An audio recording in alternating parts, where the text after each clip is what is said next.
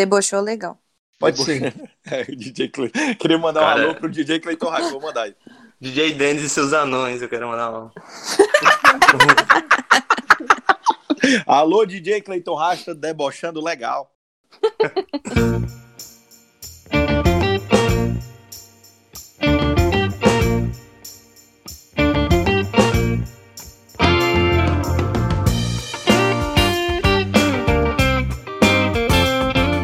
Fala galera, tudo bom? Estamos aqui hoje com mais um episódio do Vídeo Mania, nosso podcast de cinema. Mais uma vez atendendo aos milhares de pedidos que a gente recebe em redes sociais, cartas, telegramas. O Vieira não vai apresentar hoje outra vez. Acho que isso está se tornando um padrão pro nosso bem, pro bem dos nossos ouvintes. Você pode é, eu acho que eu acho que essa esquizofrenia da gente tá cada vez maior, viu, gente? Eu tô com medo.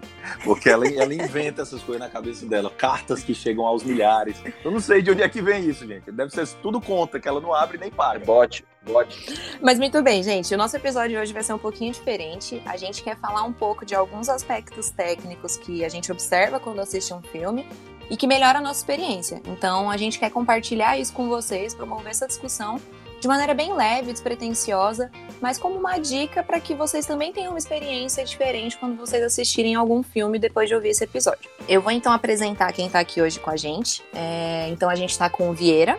E aí, gente? Prazer estar falando aqui com vocês, meus lindos e lindas desse Brasil. A gente também está com o Marcelo hoje. E aí, pessoal, tudo bom? A conversa hoje vai ser bem legal. Eu acho que vocês vão curtir o episódio. A gente vai tentar contar um pouco de como é a nossa experiência, de coisas que a gente acha que vão melhorar os filmes para vocês. Vai ser bem legal. E a gente também tem hoje um convidado muito especial, é um amigo nosso de um grupo de cinema que a gente tem, que a gente sempre conversa e debate sobre filmes e outras coisas. É, João Alves, dá um oi aí pra galera. Oi, pessoal. Tô bem feliz com esse convite pra gente falar do, do, dos aspectos técnicos de uma forma bem leve, despretensiosa. É, a gente, como a G falou, a gente tá junto lá naquele grupo e a gente espera contribuir com alguma coisa para vocês na percepções de como assistir um filme. Obrigado pelo convite, pessoal. Gente, o João falou assim, mas ele tá feliz, né, João? Eu acredito que você tá feliz por estar aqui. É isso? Eu tô bem feliz.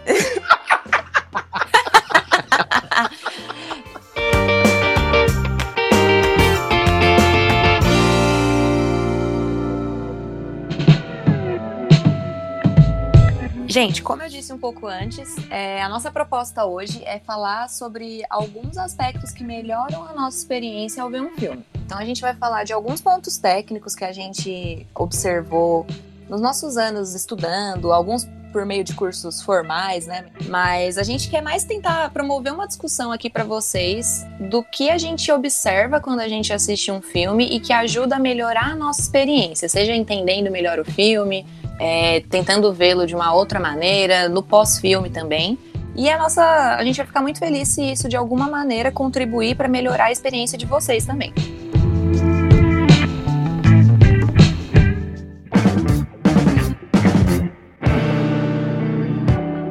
Gente, para começar o episódio, eu queria jogar uma pergunta aqui que é uma coisa que me intriga muito. Na opinião de vocês, o que estraga um filme? Bom, G, o que mais atrapalha a minha experiência quando eu tô vendo um filme é quando o diretor quer pegar na minha mão para me explicar alguma coisa. Então, eu tô falando de diálogos expositivos ou excesso de explicação cinematográfica. É o famoso show, don't tell, né, Vira? Exatamente. Então, quando um filme é, faz bem isso, ele não precisa pegar na sua mão. Para mim, muito na linha, pegando um pouco do que o Vieira falou, né, de do, do, diretor pegar na tua mão e explicar o que tá acontecendo, isso também me incomoda, mas muito mais no sentido de só ter um preciosismo técnico. Então, da história em si acabar ficando em segundo plano. E eu perceber que tudo aquilo ali que eu tô vendo na tela, tudo, enfim, todas as coisas mais técnicas de edição, de montagem, de fotografia, estão ali só por elas mesmo. É, isso me incomoda um pouco porque eu acho que perde a alma do filme. Pois é, para mim, eu minha linha de raciocínio é um pouco próxima do que o Vieira falou também. É, o que às vezes me incomoda quando eu estou assistindo filme é quando ele me mostra muita previsibilidade. Como assim? Quando ele começa a bater em clichês, às vezes do gênero que ele faz parte, ou da época em que ele faz parte, que eu sinto que eu já sei o que vai acontecer em seguida, que eu não estou sendo surpreendido ou emocionado durante as cenas. Então, quando eu percebo isso no filme, às vezes isso me tira um pouco. Eu gosto quando, às vezes, o filme está um passo na minha frente, não necessariamente no suspense, mas quando ele está um passo na minha frente e ele consegue me surpreender ou me emocionar nisso. Bom, o que me incomoda num filme é a sensação de que a história não ficou bem contada. Se a gente considerar que o, é, o formato de, de longa-metragem, de cinema que a gente está discutindo aqui é sobretudo contar uma história, pode ocorrer de quando a gente terminar de ver um filme sentir que a história não ficou bem contada. E aí na frente a gente vai acabar discutindo o que é que pode ter acontecido para essa sensação ter sido reforçada de que a história não ficou bem contada.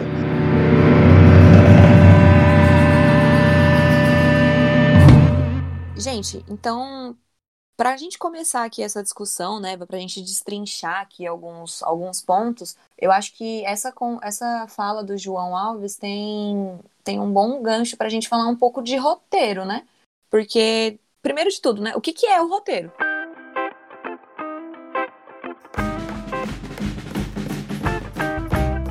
Legal, G. Como a gente comentou que o cinema desperta essa paixão na gente, e essa paixão também passa por essa contação de histórias, digamos assim, com muita curiosidade, a gente vai aprendendo e pesquisando para saber como é que essas histórias são contadas no cinema. E falar de roteiro é falar sobre tudo disso, né? De como a história do, do filme está sendo contada. Então, dentro dessa curiosidade de descobrir que era o que o roteiro representa para um filme, e aí pesquisando, é uma das coisas mais importantes da gente entender sobre roteiro é que o roteiro não trata só da fala dos personagens. Pois é, João, por muito tempo eu fiquei pensando, eu pensava que o roteiro, na verdade, era só as falas, né? Só ali realmente o descritivo do que os atores iam falar. Só que na verdade não é, né? Exatamente, G. Essa é uma, uma ideia que muita gente tem, que o, o roteiro só tem as falas. Mas uma boa forma da gente entender que não é só isso é imaginar que durante muito tempo o cinema foi mudo. Então tem um, um exemplo que a gente pode citar, um filme chamado Tempos Modernos, de 1936, que é um, o filme do Charles Chaplin, um dos gênios do cinema, que boa parte do, desse filme é mudo. Então a gente já consegue visualizar que está ali no roteiro, por exemplo, a, o exato momento em que ele entra dentro da, da engrenagem das máquinas. E aí, G, também é interessante a gente falar que boa parte dos filmes, eu diria até a maioria, ele obedece uma estrutura clássica de roteiro, que é aquela estrutura que se chama, que, que contém basicamente três atos e dois plots. E tentando destrinchar um pouco essa estrutura de três atos, como a maioria dos filmes que a gente assiste tem de 90 a 120 minutos, né? É o padrão, digamos assim, não significa necessariamente que os atos vão ter um tempo de duração igual.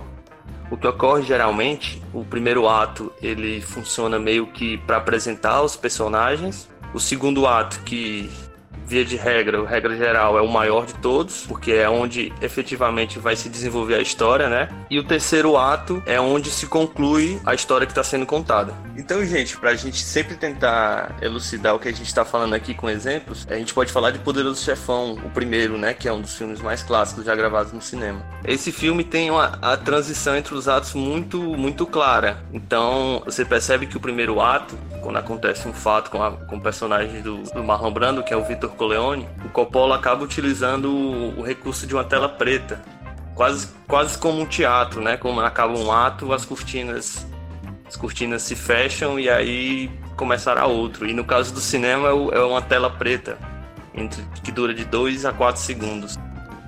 E que também, quem quiser continuar fazendo esse exercício, percebe que o segundo ato termina com uma cena também bem impactante do, do Michael Corleone, que é o personagem do Alpatino.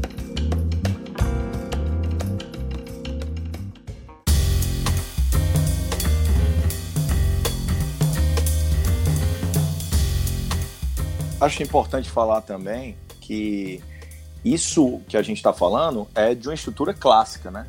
Boa parte dos movimentos cinematográficos relevantes que tiveram na história são movimentos que, inclusive, é, brincam muito com essa estrutura de roteiro e etc. Então, é, o que a gente está falando é de uma estrutura clássica, mas muitos filmes não seguem essa estrutura clássica. E aí, até aproveitando um pouco na linha do que o Vieira falou, né? Que existem filmes que seguem essa estrutura clássica dividida em três atos e filmes que têm uma estrutura totalmente diferente e original, né? Nova. A gente também tem algumas diferenças no roteiro, quando o roteiro é uma, uma obra escrita original, construída do zero, e quando ele é adaptado de um livro, de uma peça de teatro, de um conto, enfim. Mas qual que é a diferença real deles dois? Isso é bem legal, né, Gê, de, de pensar, porque são pontos tão importantes que a maioria das, das, das, premiações até separa né, as categorias. E a diferença pode parecer algo muito complexo, mas é muito simples. Né? O, a gente chama, o cinema chama roteiro original aquilo que já foi escrito direto para o cinema. Então isso seria um roteiro original e acho que um exemplo muito legal da gente falar aqui é Parasita, né, que chocou muito pela, pela qualidade do roteiro. E o roteiro adaptado, como você bem falou, né, é beber um pouco das outras formas de artes que tem a, a palavra escrita como, como grande matéria-prima, né? Então a literatura e principalmente o teatro. Então, por exemplo, é, continuando aqui falando de Poderoso Chefão, pra gente agradar ainda mais o Vieira. Nem sei se ele tá merecendo. Então é bem legal porque é uma parceria do, do escritor Mário Puzo com com Coppola, Ford Coppola. E é um exemplo que eu, que eu acho bem legal porque na época o Mário Puzo ainda estava vivo. E ele topou meio que participar como consultor né, da filmagem do, do roteiro escrito. O que também aconteceu, para não ficar só nesse exemplo, um exemplo aqui que, que já foi citado no Vídeo Mania, que eu gosto bastante, que é o Alto da Compadecida. Como o Ariano Suassuna também ainda era vivo na época da filmagem do filme, ele topou ser consultor do Guilherme Arraes nisso. E eu acho que ainda é mais genial isso, porque é uma forma de, de o Ariano Suassuna estar tá sendo sempre homenageado e lembrado. E também dele fazer parte da construção de uma obra que acaba se tornando tão clássica quanto a obra original dele, né? Eu acho que é é muito bonito, assim. Então, né, na linguagem do cinema, também existem muitos diretores que escrevem o roteiro e até atuam, né? Como o caso do Woody Allen, na década de 70, que ficou muito famoso por, por Manhattan e por Annie Hall, né? E mais recentemente, é, diretores que, que não optam por não atuar, mas que também escrevem o roteiro. Como o caso do Tarantino, né? Que virou hoje em dia até uma, uma um, digamos assim, um meme da cultura pop, aquela camiseta preta com a, aquela fonte amarela escrito em inglês, é, dirigido e escrito por Quentin Tarantino. E também só lembrando que ele atuou, né, em alguns filmes, e dele ele é, atuou Django, né? de aluguel, né? Fazendo umas pontas, né?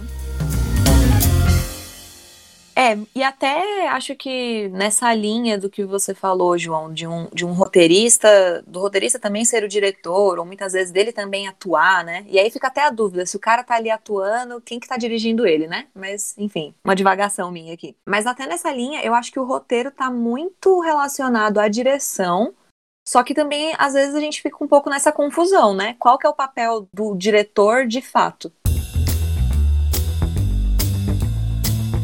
Então, G, eu acho que para mim o papel do diretor tá muito em dar um traço, dar uma originalidade para a história. Mas se você for olhar a experiência de ver um filme na ótica da direção, eu acho que todo mundo, né? A primeira coisa que vocês precisam entender é que nada está em um filme por acaso. Então vamos botar a mão na massa e tentar entender um pouco dessa perspectiva. Né? O diretor decide o enquadramento de uma cena, certo? O diretor ele não é o cameraman, né? Ele toma as decisões, mas ele decide o enquadramento de uma cena, ou seja, a posição da câmera.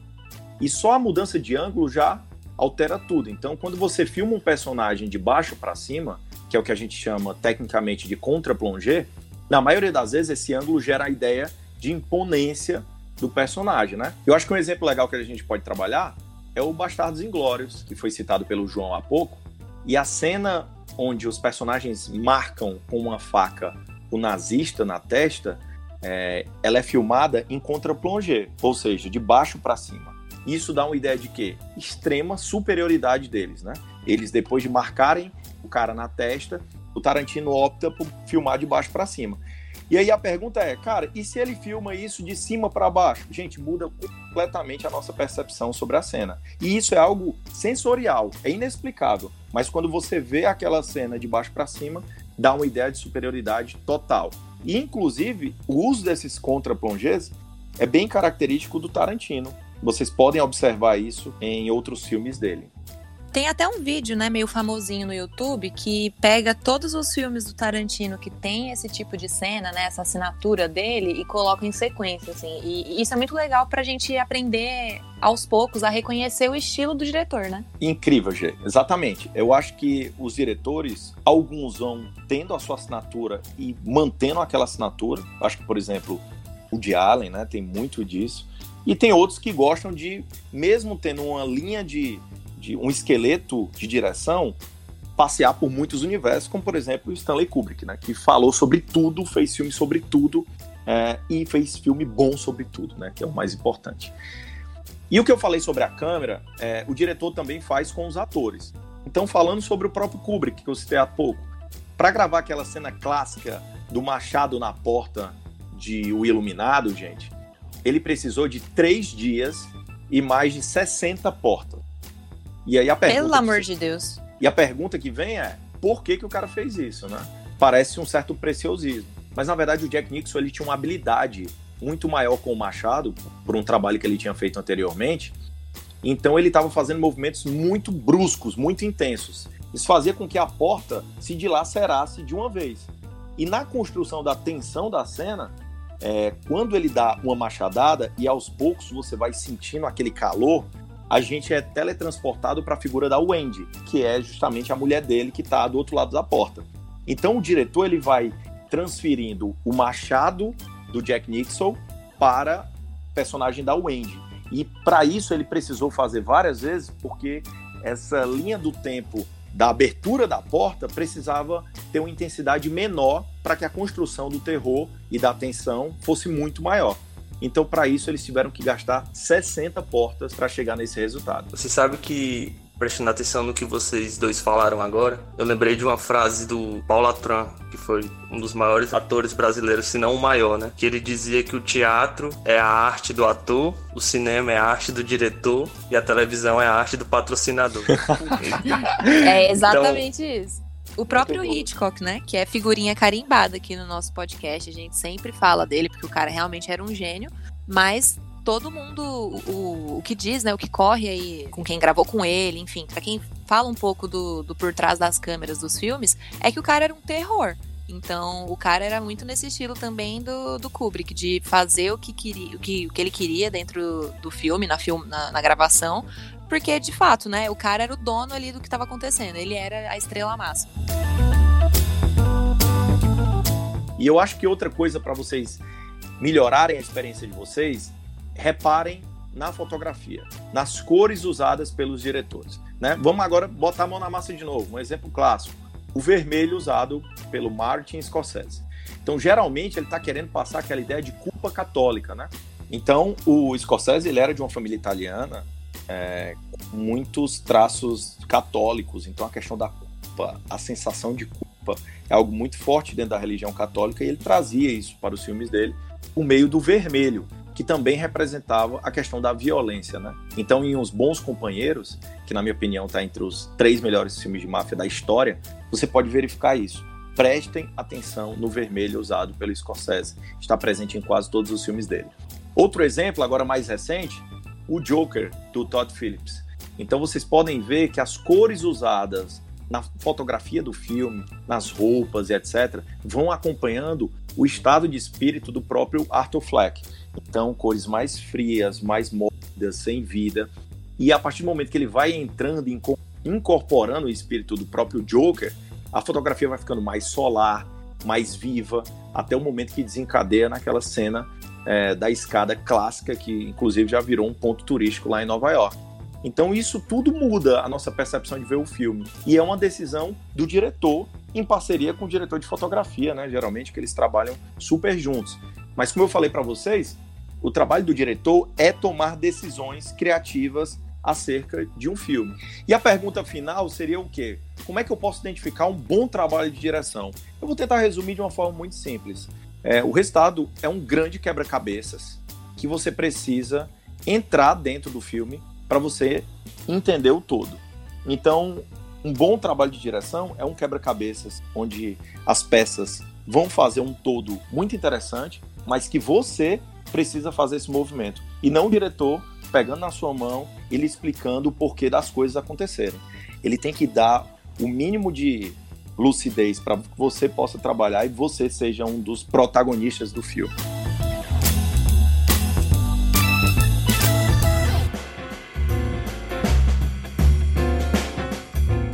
E é muito interessante isso que você falou do quebra-cabeça, né, Vera? Então, porque se a gente for pensar, então, do quebra-cabeça enquanto o movimento cinematográfico, né? Talvez o roteiro que o João Alves falou seja ali aquela imagem que a gente vê na, na caixa do quebra-cabeça, então, que a gente sabe como ele tem que ficar, né? A gente tem aquela ideia.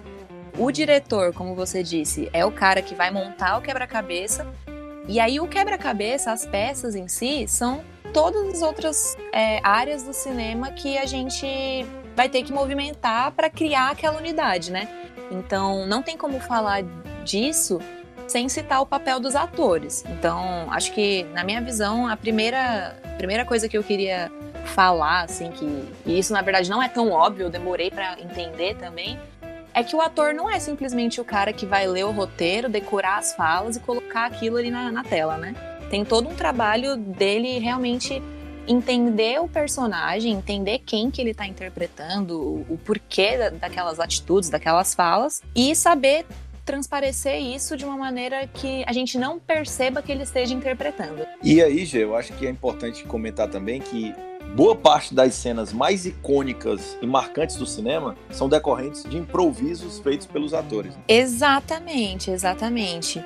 É, então, assim, a gente tem até algumas discussões, né, quando a gente pensa em atuação, que é um pouco na linha do que a gente comentou sobre o, o diretor, sobre o Kubrick, enfim, sobre os limites, né, de, do que ele pode fazer ou não, que é quando a gente fala de método. É, então, alguns atores fazem uso dessa técnica que é assim, quando você recebe o roteiro, você entende ali qual é o personagem que você vai interpretar, para você ficar cada vez mais fiel àquele personagem, é você realmente se transformar nele. É, não tem como falar disso sem falar do Daniel Day-Lewis, que é um dos caras que faz uso dessa técnica. Então ele realmente vive como personagem por vários meses, né, por várias semanas para realmente assimilar todas as características daquele personagem, para que isso de alguma maneira, quando ele for gravar o filme, se torne mais fidedigno. Você realmente não consiga diferenciar qual que é o ator e qual que é o personagem. E isso a gente vê não somente no cinema, mas também em coisas mais próximas, talvez, da nossa realidade aqui no Brasil, que são as novelas da Globo. É, tem muitos atores que interpretam vilões e quando eles saem na rua, eles falam que tem gente que quer bater neles, que quer brigar com eles. Isso para mim é uma prova de que a interpretação foi muito boa, de que a atuação foi muito boa. Você não conseguiu diferenciar quem era o ator e quem era o personagem. Que eu acho que durante muito tempo foi um baita problema para quem era ator, que é essa questão de você só fazer um tipo de personagem, né? Ou ter sempre uma lógica de que você só é mocinho ou você só é vilão. Acho que um bom exemplo disso é o próprio Jim Carrey que ele, quando fez Brilho Eterno de Uma Mente Sem Lembrança, ele quebrou um pouco as expectativas das pessoas que eram acostumadas a só ver o Jim Carrey fazendo comédia. Ele fez um drama sensacional. Com certeza. E isso até vem também, puxa um, um, um, assunto que é o de estereótipo, né? A gente tem alguns atores que, seja por característica física, pelo maneirismo na hora de falar, e até por preconceitos mesmo da sociedade, a gente vê que eles ficam estereotipados. Então, tem toda uma discussão, principalmente quando a gente pensa no cinema negro, né? Em como as mulheres negras são retratadas nos filmes. Então, geralmente, ou ela é uma empregada, ou ela é uma, uma negra que tá com raiva, e aí ela é aquela personagem típica, né? Da negra brava, gritando, enfim. E, e tem tudo isso que cabe aos atores também saber como eles se posicionam de maneira diferente daquilo que já é esperado deles, né? De quebrar realmente essa, essa expectativa.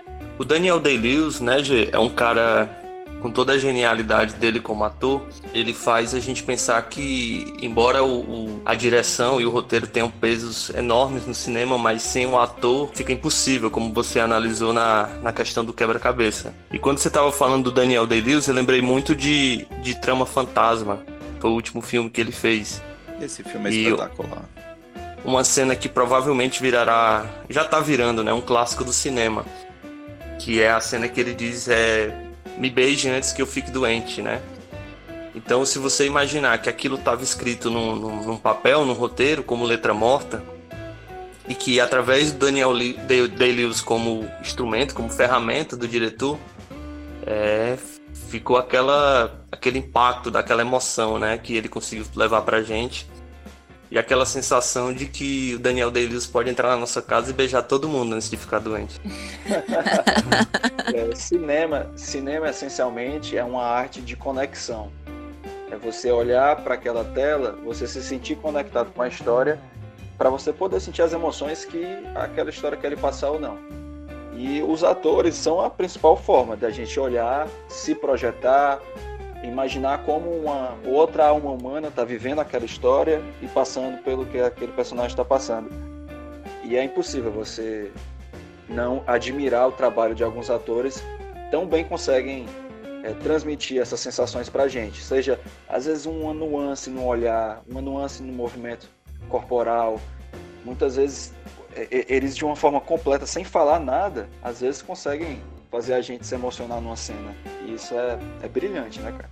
Com certeza. E, e isso, para mim, resume bem como a atuação melhora a minha experiência vendo um filme. A minha opinião muito pessoal é que eu não sou muito fã de atuações muito expansivas. Então, o que, que eu quero dizer com atuação expansiva? Quando a gente vê, é, assistir o irlandês, por exemplo, né, que a gente tem o personagem do Robert De Niro, mas a gente tem dois personagens coadjuvantes que são extremamente importantes, que são o olhe, personagem... Olha, olha o que você vai falar de irlandês que eu defendo, viu? Eu gosto do irlandês, rapaz, eu gosto é, demais. É, vai dar um bom exemplo, eu tenho certeza. É, eu, eu sou gado do irlandês também. Para mim, mas aí opinião polêmica aqui agora, hein? O irlandês é o que o Chefão 3 deveria ter sido e não foi. Roubando a minha fala mesmo, né? Então, quando a gente pega o Irlandês, que é um filme maravilhoso, tá na Netflix, um filme recente, foi indicado é, ao Oscar, na, no último Oscar, né, na última edição, a gente tem três personagens que são o ponto central da história, né? A história gira em torno deles. A gente tem o personagem do Robert De Niro, que é quem mostra a história pra, pra gente, então a gente assiste o filme através dos olhos dele, do que ele fala, mas a gente tem outros dois personagens que são interpretados pelo, pelo Al Pacino e pelo Joe Pesci, que são coadjuvantes e que são estilos totalmente opostos de atuação. Então, assim, o que eu quero dizer com atuação expansiva? O Al Pacino falar alto, gesticular, etc. Isso não quer dizer que é ruim. É uma coisa muito boa, mas é muito característica do Al Pacino. A gente espera isso dele, né? Até mesmo no Poderoso Chefão, que a gente citou bastante aqui hoje. É, quando ele interpreta o Michael, até de uma maneira mais comedida, mas que o personagem vai evoluindo, conforme a história também vai evoluindo, a gente vê esse tipo de explosão dele. E aí a gente tem o Joe Pesci, que interpreta no irlandês um cara totalmente comedido, né? Uma atuação muito mais introspectiva, talvez, mas que por outro lado é quem arquiteta toda a trama.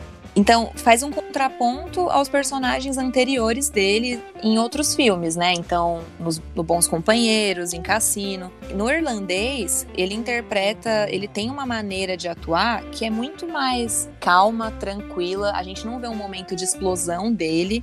É uma coisa muito mais sensível, assim. Mas que a gente consegue ver a importância disso pra trama, porque, como eu disse, é ele quem arquiteta, que é a mente por trás de tudo. E aí, novamente, né? Eu não tô aqui falando que uma, uma atuação é melhor do que a outra, mas é muito mais o meu gosto pessoal e o que eu enxergo para melhorar a minha experiência vendo esse filme, né? A gente tem também o Tim Burton e o Johnny Depp, né? Eles trabalharam em Wes Anderson filmes. e Bill Murray. É, e aí, assim, trazendo um outro ponto sobre a atuação que, que eu acho também que salta muito aos olhos, né?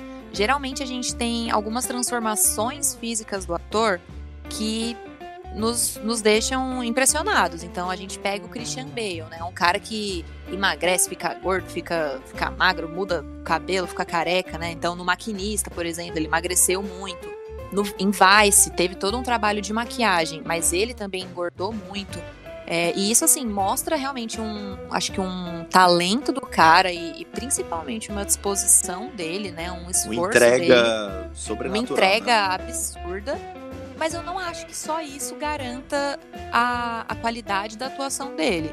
É, tem até né, uma, uma, piadinha que quando um ator faz alguma transformação física assim proeminente, ele já está muito mais cotado para as premiações. Total. Então, por exemplo, o Jared Leto ganhou o Oscar de ator coadjuvante por Clube de Compras Dallas, que ele interpretou uma transexual que tinha HIV, etc. Então, além de ter toda a problemática, né, de terem colocado um ator hétero para interpretar uma transexual, ele realmente emagreceu, ele se entregou pro papel.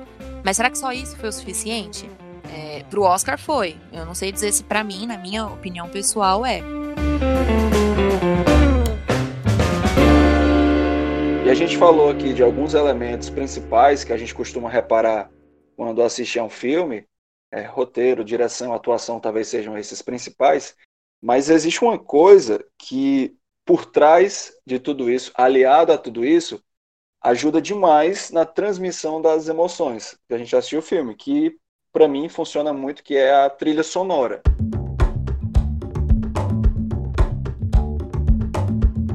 Quando você está assistindo alguma coisa, para mim, as experiências que mais é, afetam a nossa emoção, que são mais significativas para nós como seres humanos, são aquelas que estimulam o maior número de sentidos do nosso corpo. Então, quando você ouve uma música, cada um tem músicas que mexem com, com a sua alma, que mexem com a sua emoção, que você chora, que você se anima, enfim quando você assiste algo, você tem certas coisas que estimulam gatilhos que, que lhe, lhe mexem também com a sua emoção. Quando você associa os dois, a imagem e o som, você tem uma amplificação da experiência, você tem uma amplificação da emoção. No cinema ainda não inventaram como você vai sentir cheiro também ainda. Mas quando isso existir, pode triplicar isso aí que eu estou falando. É inegável quanto mais você associa um filme com a trilha sonora que é colocada nele, maior vai ser o seu vínculo emocional. Por exemplo, você não, você não consegue imaginar algumas cenas clássicas do cinema. Por exemplo, todo mundo fala, ah, eu quero ter aquele beijo de cinema. Você imagina uma cena clássica de um beijo de cinema no final do filme entre um mocinho e a mocinha, sem uma trilha sonora comovente, sem uma trilha sonora bonita no fundo, que faça você se emocionar junto com aquele beijo? E imagine a cena clássica na sua cabeça e tire o som, deixe mudo. Será que aquela, aquela imagem fica do mesmo jeito?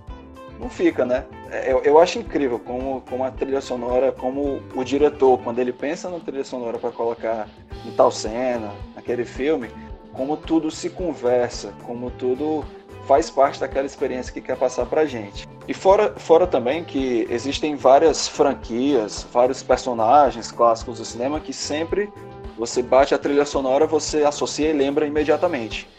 Então assim, você você olha lá, você ouve a trilha do Darth Vader, você ouve a trilha do Indiana Jones, você tem certas trilhas que assim que bate, você pensa, poxa, aquele personagem, aquele filme, eu gosto tanto, que é inegável você olhar e, e não ter automaticamente é, a lembrança de como aquele filme fez você se sentir. E isso eu acho que acaba sendo uma memória afetiva, né? Porque você começa a lembrar do áudio, né, da música, da trilha sonora, você lembra da cena, mas você lembra muito mais do que você sentiu quando você assistiu aquela cena e ouviu aquela música. Nada é por acaso, né? Tudo, como, como o Vieira também falou, nada é por acaso, então sempre uma música colocada, ela tem uma função narrativa ali.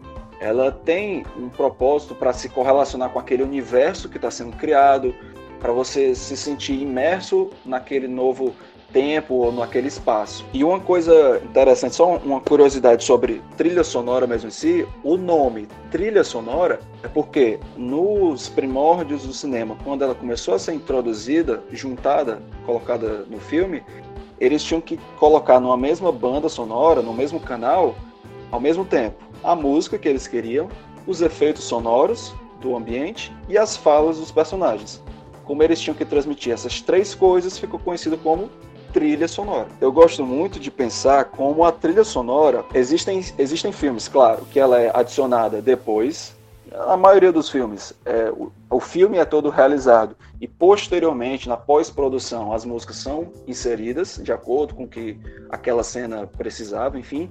Mas também existem casos que, na verdade, a trilha sonora precede a cena, precede a gravação do filme. A gente citou aqui ao longo do episódio, por exemplo, o Coringa. A trilha sonora, que inclusive foi premiada com o Oscar de melhor trilha sonora, da Hildo, ela teve um papel fundamental nesse filme, até na criação de momentos memoráveis dele. Eu vejo a trilha sonora como um recurso para você direcionar o que você tá sentindo. Então, até mesmo em filmes de terror, por exemplo, né? Toda, toda cena que precede ali um jump scare, a gente tem aquela mesma atmosfera, né? Da trilha um pouco mais intensa, criando aquela atmosfera, assim, aquela sensação de que alguma coisa vai acontecer, te gerando esse suspense para ir acontecer. Mas é bom ter cuidado com isso, G, porque pode ser uma das armadilhas que às vezes um filme cai. Como o Vieira falou no começo do episódio, às vezes o filme pode ser muito expositivo, o diretor acabar pegando na mão demais, às vezes ele pode colocar trilhas sonoras que, que são muito escancaradas e pouco elegantes para você colocar o que, que o personagem está sentindo ali. Outra coisa interessante sobre o uso de trilha sonora nos filmes é como o silêncio também é um recurso narrativo. O próprio silêncio também é uma maneira de transmitir sensações no filme, principalmente de tensão. Vou dar um exemplo aqui de um filme muito legal que é aquele Um Lugar Silencioso, que é um filme de 2018 que é um filme que depende totalmente de um ambiente silencioso. Foi uma das melhores experiências que eu já tive em sessão de cinema, justamente porque o pessoal entrou no clima, o pessoal ficou totalmente em silêncio e isso causava realmente assim uma tensão naquela sessão, todo mundo olhando para a cena e ninguém pode falar nada. Eu achei excelente.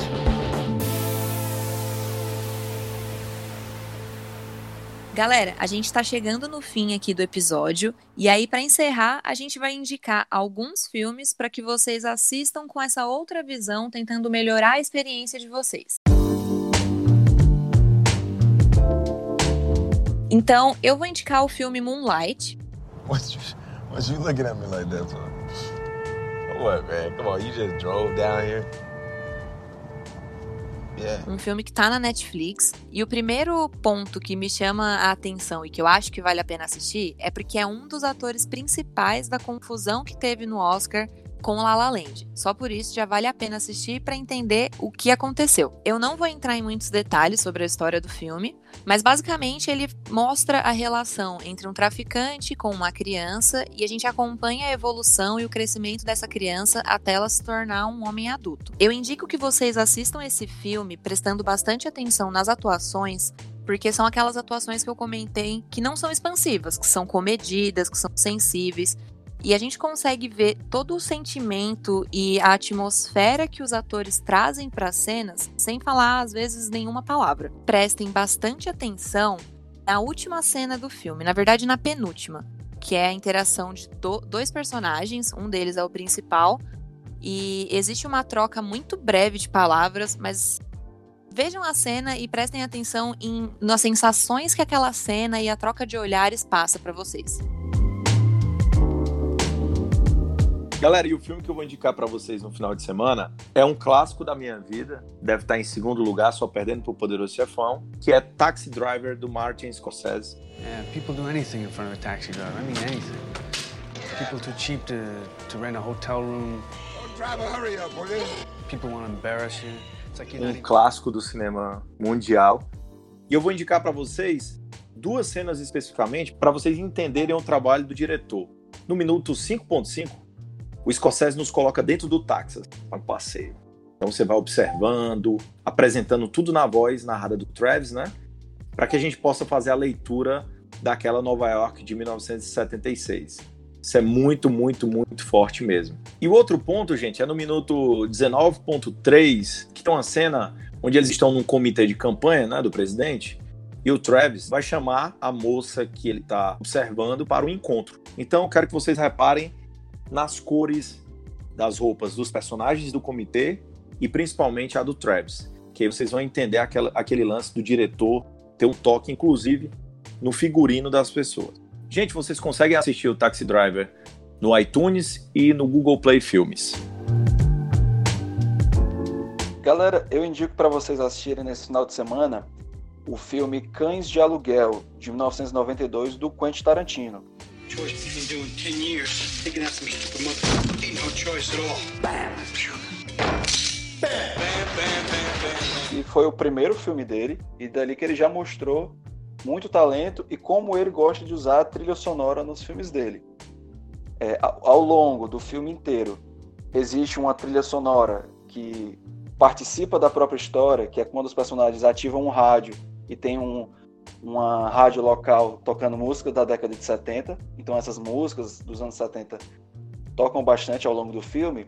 E tem uma cena específica que ficou bem clássica desse filme, em que um personagem, o Mr. Blonde, ele está faz... ele tá torturando um policial que ficou refém. E, apesar de ser uma cena de tortura, de crueldade, o, o Quentin Tarantino, que ficou muito conhecido por conta de subversão de expectativa, como ele quebra é, as expectativas das pessoas, ao mesmo tempo que você está assistindo. A uma, uma ação completamente condenável, uma ação que você é, é para causar repulsa em você, ele coloca uma música feliz, uma música animada, e você está acompanhando aquela cena sem mostrar a ação em si do que está acontecendo, você está vendo algo que você pensa, por um lado, que não é para gostar, mas a música está fazendo algo que é para você se sentir bem. E o Quentin Tarantino brinca muito bem com isso. E vocês podem encontrar esse filme Cães de Aluguel na Amazon Prime Video. Está disponível lá.